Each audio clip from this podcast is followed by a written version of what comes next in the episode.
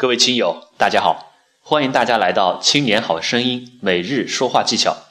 今天要给大家分享的呢，是著名教育家叶圣陶，看他是如何和孩子沟通，如何鼓励教育孩子的。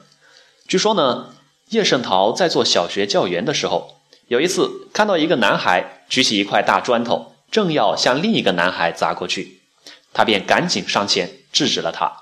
并让他放学后去一趟校长办公室。大家都有经验哈，在学校里面被校长叫去办公室，这是一件很惶恐的事情。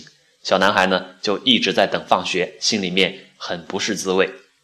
终于放学了，男孩惶恐不安的来到叶圣陶的办公室，他低着头，正准备接受批评教育。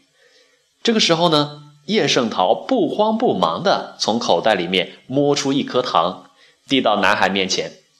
男孩迟疑地抬起头，一头雾水。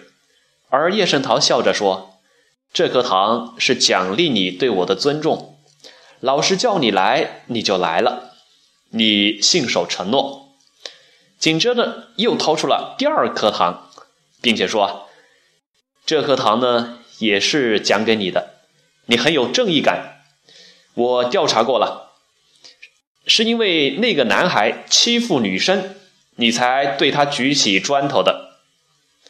这一次，男孩害羞了，说：“老师啊，我知道错了，即使他欺负别人，我也不能用砖头。”叶圣陶微笑着，又掏出第三颗糖，那这颗糖呢？是奖励你知错就改。好了，我们的谈话结束了，你可以回去了。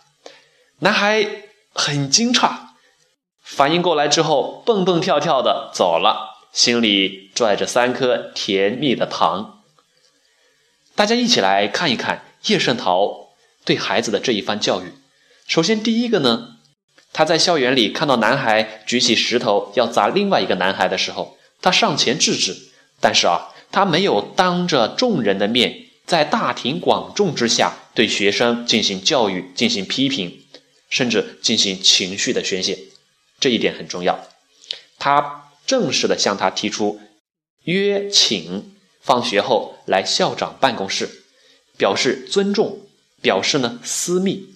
另外一个层面也很高明，就是呀，孩子你在一起情绪的时候就教育他。是很难起到教育效果的。让孩子等着，等着放学后来校长办公室。哎，这个中间呢，就有一个时间段，让孩子去紧张、惶恐，然后他才有一个时间去反思，想一想自己哪里不对，想一想，哎呀，就多后悔。那第三点呢，叶圣陶特别会尊重孩子，鼓励孩子，欣赏孩子。即使任何一个人，他身上总有优点。他调查过了，男孩打架是因为有正义感。哇，多棒的教育手段呀！